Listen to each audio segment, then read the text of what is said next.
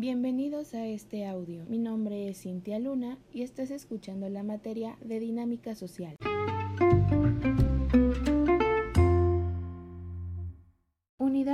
Fundamentos de la sociología. Los seres humanos viven gran parte de su vida en grupos, aunque no siempre son conscientes de su condición de miembros de un grupo. Por ejemplo, la ropa que nosotros elegimos para ponernos día a día es prácticamente una condicionante de ser aceptados o no en un grupo. Por ejemplo, para ir a la escuela, ¿ustedes qué tipo de ropa eligen? Imagino que no van vestidas de vestido elegante en el caso de las mujeres y en el caso de los hombres regularmente no llevan traje a menos que tengan que exponer. Sin embargo, nosotros elegimos la ropa de acuerdo al lugar a donde vamos. ¿Por qué? Porque de manera inconsciente queremos ser aceptados, al igual que nuestras creencias, costumbres, valores, inclusive nuestra composición de la dieta, es decir, lo que nosotros elegimos para comer. En algún momento me tocó cuando recién me mudé al estado de Puebla, yo llevé al trabajo una comida típica de donde vivo, que se llama Papantla Arte Veracruz. La comida típica se llama zacahuil. Entonces su aspecto en sí no es tan bonito, ni tan llamativo, ni tan apetecible. Sin embargo, es muy sabroso. Cuando yo saco mi comida, topper, para poder ingerir mis alimentos, mis compañeras se me quedaron viendo muy raro. Una de ellas inclusive me dijo, ¿qué es eso? Parece vómito. Yo jamás lo había visto de ese aspecto. Sin embargo, a partir de ese día mi visión se modificó un poco,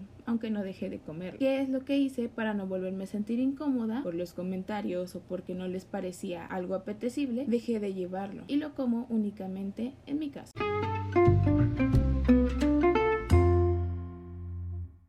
Evidencia de aprendizaje número 1. Elabore una línea del tiempo en el que incluya todos los temas relacionados a la historia y desarrollo de la sociología. Para ello es importante consultar la rúbrica que se encuentra en la plataforma Moodle.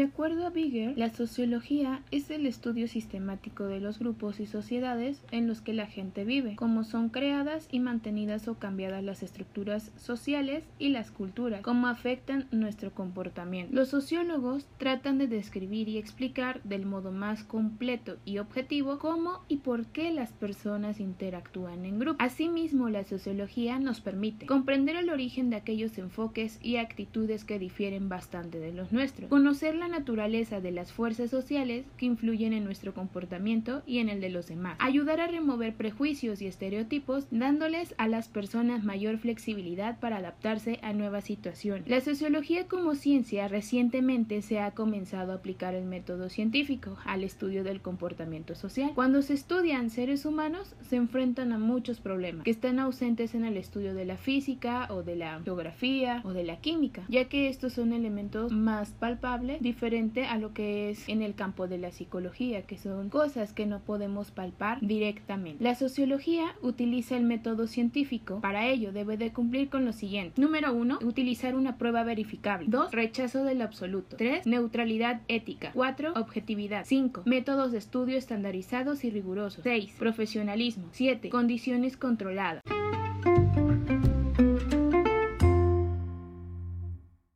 Métodos y técnicas de investigación de la sociología. Técnicas de investigación. Toda investigación sociológica utiliza el método científico, pero las técnicas específicas de recolección y análisis de datos difieren de un estudio sociológico a otro. La investigación sociológica utiliza con más frecuencia las cuatro técnicas siguientes: experimento, estudio de observación, muestreo y estudio de casos. Vamos a explicar cada uno de ellos. En los experimentos generalmente son desarrollados en un laboratorio, aunque también pueden hacerse en el terreno siempre y cuando quienes los conduzcan sean capaces de mantener constantes todas las variables controladas. El sociólogo divide a los sujetos en un grupo de control y un grupo experimental. En el grupo de control establece una base de comparación, es decir, los integrantes de este grupo son sometidos a una situación experimental y sus respuestas son entonces comparadas con las que exhiben los integrantes de los grupos experimentales. En el grupo experimental, la variable independiente ha sido manipulada en forma diferente. Comparando las respuestas de los grupos, el sociólogo podrá llegar entonces a conclusiones significativas acerca del efecto de la manipulación de la variable. En los estudios de observación difieren de los experimentos en cuanto a que el sociólogo no manipula una variable independiente para comprobar su efecto en los sujetos, sino más bien los observa de la manera más pura y obtiene sus resultados. En las encuestas de muestra, el sociólogo espera hacer planteamientos generalizados acerca de un grupo específico de personas. Los sujetos de estudio seleccionados en la muestra deberán representar a la población más amplia o poseer las características generales de esa población. Estudio de casos. Un investigador que desarrolla un estudio de caso mantiene un registro completo y comprensivo de todos los detalles relacionados con los sujetos de estudio. El investigador podrá utilizar el procedimiento de observador participante o el de no participante.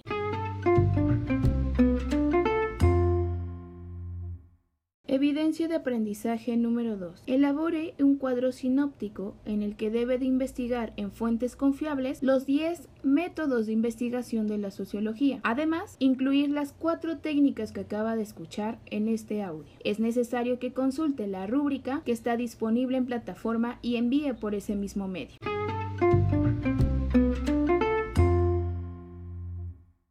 Relación de la sociología con otras ciencias. Dentro de lo que son las ciencias se dividen en ciencias naturales y ciencias sociales. La sociología se encuentra directamente relacionada con ciencias sociales, ya que son las que estudian el amplio espectro del comportamiento humano. Algunas de estas ciencias son la psicología, que es el estudio del comportamiento individual, a diferencia de lo que es la psicología social, que es el estudio de las relaciones de los individuos con el grupo. Ciencia política, estudio del gobierno, la filosofía política, la toma de decisiones administrativas, etc. Economía, estudio de la producción, la distribución y el consumo de bienes y servicios en una sociedad. Antropología, estudio de los restos de civilizaciones extinguidas. Lingüística, estudio del lenguaje. Geografía, estudio del papel que juega la gente en procesos tales como el crecimiento, la disminución y el movimiento de las poblaciones del mundo. Historia, registro y explicación de los acontecimientos pasados en términos de las actividades humanas.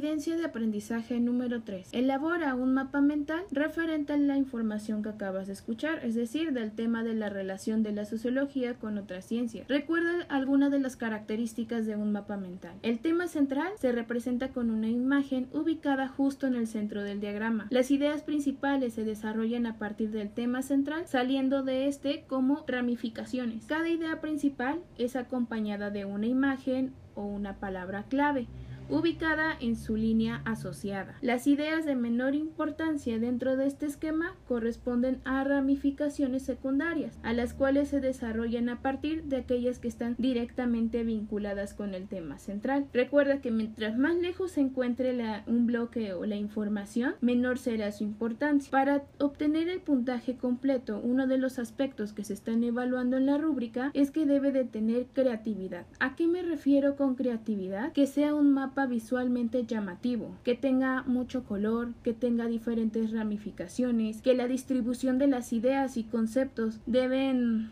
de estar bien representados, em, las imágenes o las representaciones gráficas sean alusivas a los temas que quieren ustedes representar. Para ello es importante que ustedes consulten la rúbrica que se encuentra anexa en plataforma.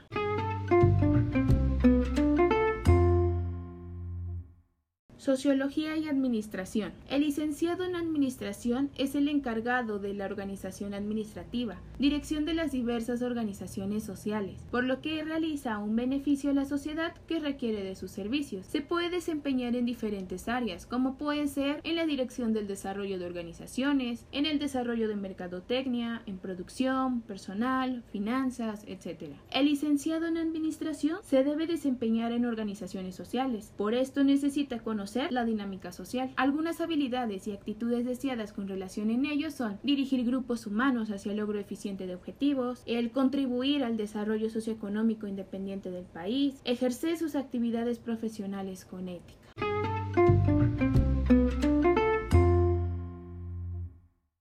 Relación de la sociología con las organizaciones. Una organización es un sistema integrado por individuos. De acuerdo a Guillermo Michel, señala que un sistema es un conjunto de unidades interrelacionadas de manera más o menos compleja y que actúan en función del todo. Algunas de las características de organización propuestas por Edgar Schein son las siguientes. La organización debe concebirse como un sistema abierto, debe concebirse como un sistema con múltiples propósitos o funciones necesarias para integrar y coordinar. Conlleva muchos subsistemas en interacción dinámica. Dado que los subsistemas son mutuamente dependientes, sus cambios afectarán el comportamiento de los demás.